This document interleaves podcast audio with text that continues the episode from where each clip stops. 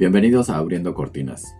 Yo soy Jorge Eduardo Mendoza y este podcast lo he creado para hablar de temas difíciles relacionados con la familia, con la sociedad y cómo uno puede hacer algo para hacer una diferencia en este mundo.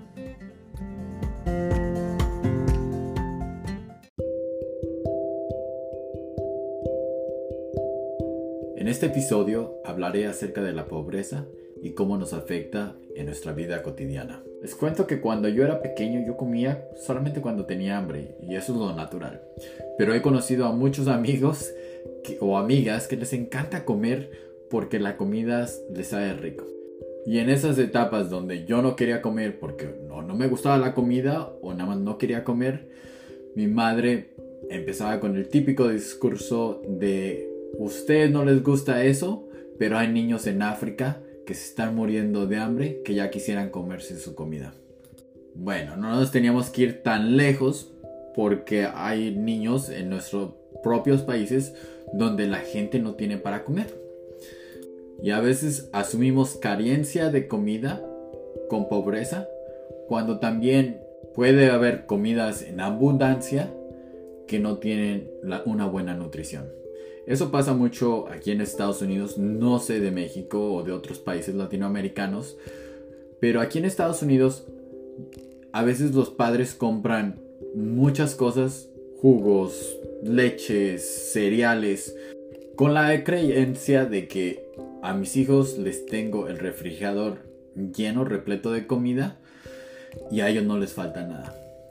Y a lo que quiero mencionar es que cuando uno viene de orígenes donde no hay tantos recursos y después uno escala al siguiente nivel socioeconómico, muchas de estas ideas de tener comida en abundancia no significa que les estén dando comida de calidad. Ya lo que vengo es que venir de un mundo donde de pobreza nos va a afectar una en cuántos recursos o comidas podemos llevar a casa y dos en cómo escoger unos productos que en realidad sí nos nutran mejor.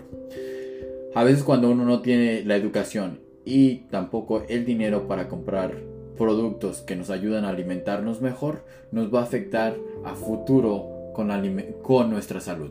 Por ejemplo, en mi casa, nosotros, mi madre cuando iba a la despensa, hablando de cuando ya vivíamos en Estados Unidos y teníamos suficientes recursos para no pensar en que si tenemos dinero para comprar despensa, comida o no, sabíamos que había ese dinero y teníamos este la comida no era ningún problema.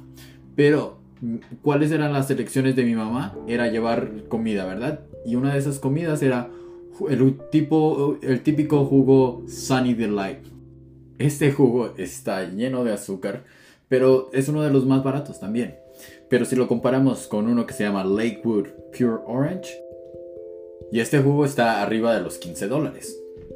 Que la verdad no lo hace feasible para una persona con bajos recursos. Yo veo que el consumir este tipo de comidas o productos que no son los mejores para consumir, a futuro nos da problemas de salud. Que nos encierra en otro problema de la pobreza. La pobreza nos trae problemas no solamente de nutrición, pero a futuro nos da problemas de salud. En los Estados Unidos, un hispano es 66% más propenso de tener diabetes o de ser diagnosticado de diabetes comparado con alguien que no es hispano.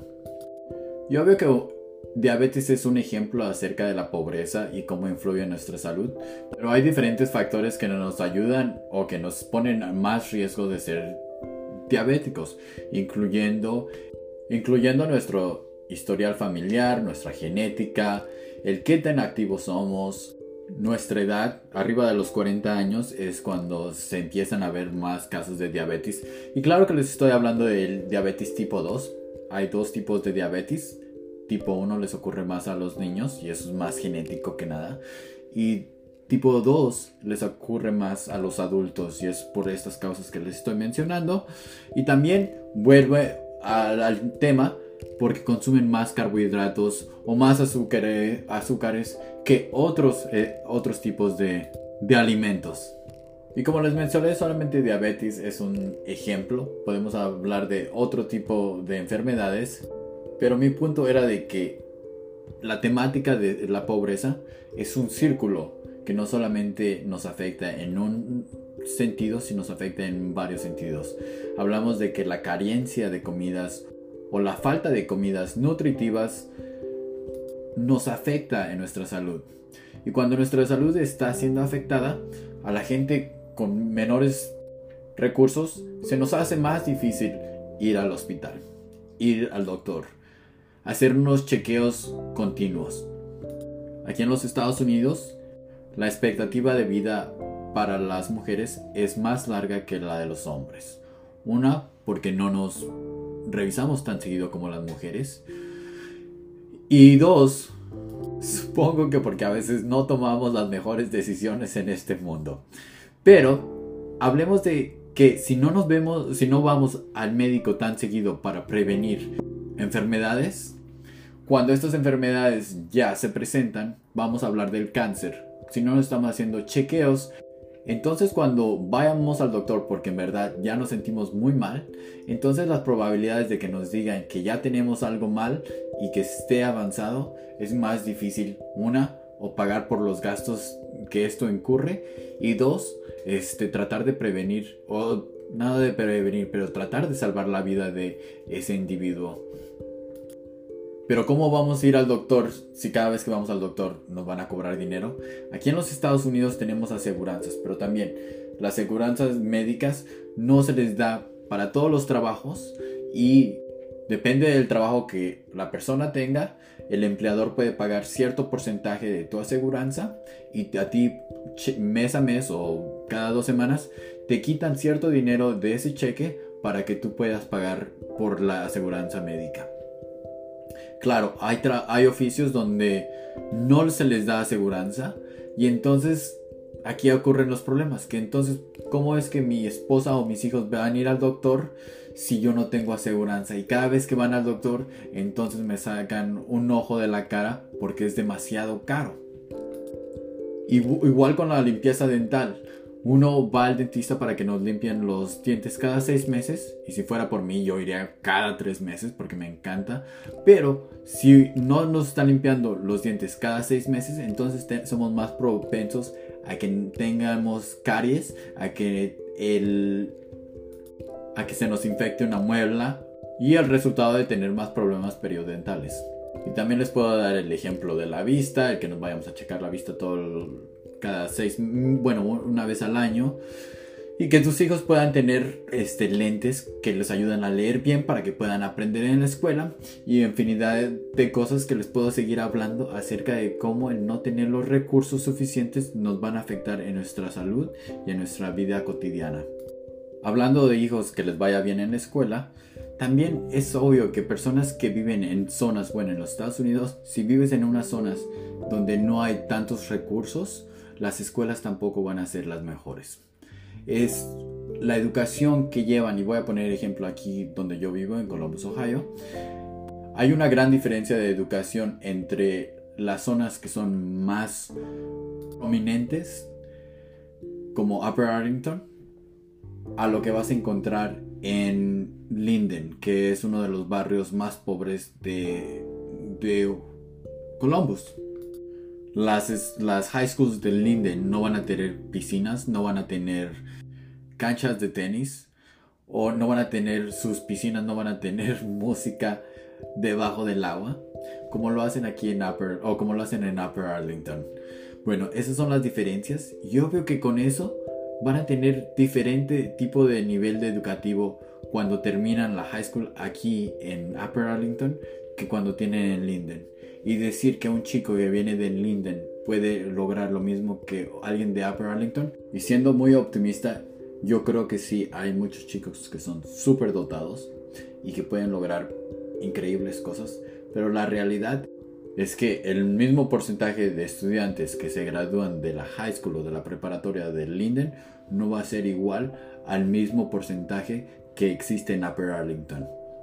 En Upper Arlington vas a tener un mayor número de estudiantes que se están graduando de la high school y que ingresan a la universidad. Y ahora hoy en día se están abriendo más oportunidades para que personas de bajos recursos vayan a las universidades A estos estudiantes de bajos recursos cuando llegan a la universidad se les va a hacer tal vez un poco más complicada la universidad y dos, llegar al mismo nivel donde sus compañeros están. Ojo, no estoy diciendo que no se puede, pero solamente quiero romper con la creencia de, de tal dicho que el que es perico en donde quiera es verde. Ese es una, un dicho que mis padres siempre han tenido. Y la verdad que es muy muy falsa. Este, que quiere decir, bueno, para los que no entendieron el refrán, este refrán alude a que el que es bueno para hacer algo, como por ejemplo si hay alguien que es bastante inteligente, donde sea van a triunfar. Y la verdad que no. Les voy a decir por qué no. Digamos que me toca ir a una universidad que no es muy conocida y que aceptan a cualquier persona. Y aunque yo esté sobresaliendo en esa escuela, si yo no, no voy a tener las mismas conexiones que alguien está yendo a una universidad que sea prestigiosa y con profesores que son de máximo nivel, donde son científicos reconocidos en toda la nación o el mundo, comparado con alguien que está yendo a una escuela donde sus profesores, aunque son dignos profesores, no son conocidos por el mundo científico, por el mundo de los negocios o en el mundo donde le van a abrir más puertas. En este momento ya no importa tanto si es más inteligente o no eh, estos dos chicos, pero quién se les está dando abriendo más las puertas. Y aunque podemos hablar de muchas más cosas de cómo afecta la pobreza, una de las cosas en donde quiero hablar es cómo la pobreza afecta la salud mental. Hay un dicho que dice que la, la gente pobre no tiene tiempo de deprimirse, que no puede tener este, ansiedad, que no puede tener depresión, porque ellos no tienen el tiempo para estar preocupándose por estas cosas. Más sin embargo, estudios han demostrado que las personas de bajos recursos pueden tener más probabilidades de presentar síntomas de depresión y de ansiedad. Y la verdad que la depresión y la ansiedad en nuestras culturas, especialmente en las culturas hispanas, apenas se les está dando la atención que se le tiene que dar a la salud mental. Retomando el caso de mi vida. Mi madre siempre estuvo con un tipo de enfermedad cuando yo estaba creciendo y bueno, toda la vida. Y por mucho tiempo no supimos qué era lo, lo que le estaba pasando a mi mamá. Ya fue con el tiempo cuando estuvimos viviendo aquí en Estados Unidos que a ella se le diagnosticó que tenía depresión y ansiedad. Por mucho tiempo ella no quiso admitirlo o quiso ponerlo debajo del tapete. Pero con el tiempo la depresión y la ansiedad siguió y siguió que ella le recetaron medicamentos. Y aún así con los medicamentos que le dieron, ella se rehusaba a tomar estos medicamentos y las razones por las que ella no quería tomarse este tipo de medicamentos es porque ella no quería depender de este medicamento. Eh, aunque era una cosa que no le entendía, porque ella se sentía mucho peor cuando no se los tomaba, eh, no, no lo hacíamos entender. Otra cosa era que ella decía que, que se sentía loca o abnormal el tener ansiedad y depresión, tener este sentimiento donde se estaba quemando por dentro, donde la angustia le, sobrellevaba. Obvio que tampoco ayudaba que ya sean familiares o amigos o personas conocidas que más o menos no le tomaban importancia a lo que es la salud mental, la depresión y la ansiedad, porque creían que era algo mental donde la gente se, se lo estaba imaginando. Y cuando alguien tiene todos esos problemas que hemos hablado, aumenta la ansiedad, aumenta la depresión. ¿Por qué? Porque no tienes cómo atacar al sistema, cómo a poder ayudarte como deberías de ayudarte. Yo veo que en los Estados Unidos sí tenemos un poco más de ayuda cuando alguien no tiene los recursos, pero también el sistema no te va a dar los ingresos necesarios para que tú puedas comprar un jugo, un jugo de Landwood que te cuesta 15 dólares o 20 dólares por un jugo de medio litro. Y podríamos seguir hablando acerca de cómo la pobreza te puede afectar con tu trabajo, en educación, en aspecto físico, en infinidad de cosas Pero lo que quiero que aprendamos es que el círculo es un círculo vicioso donde solamente sigue afectando a la gente, a la gente. No significa que no puede salir de ese círculo, pero sí cuesta un poco más trabajo que si uno viene de una familia con un poco de más ingresos.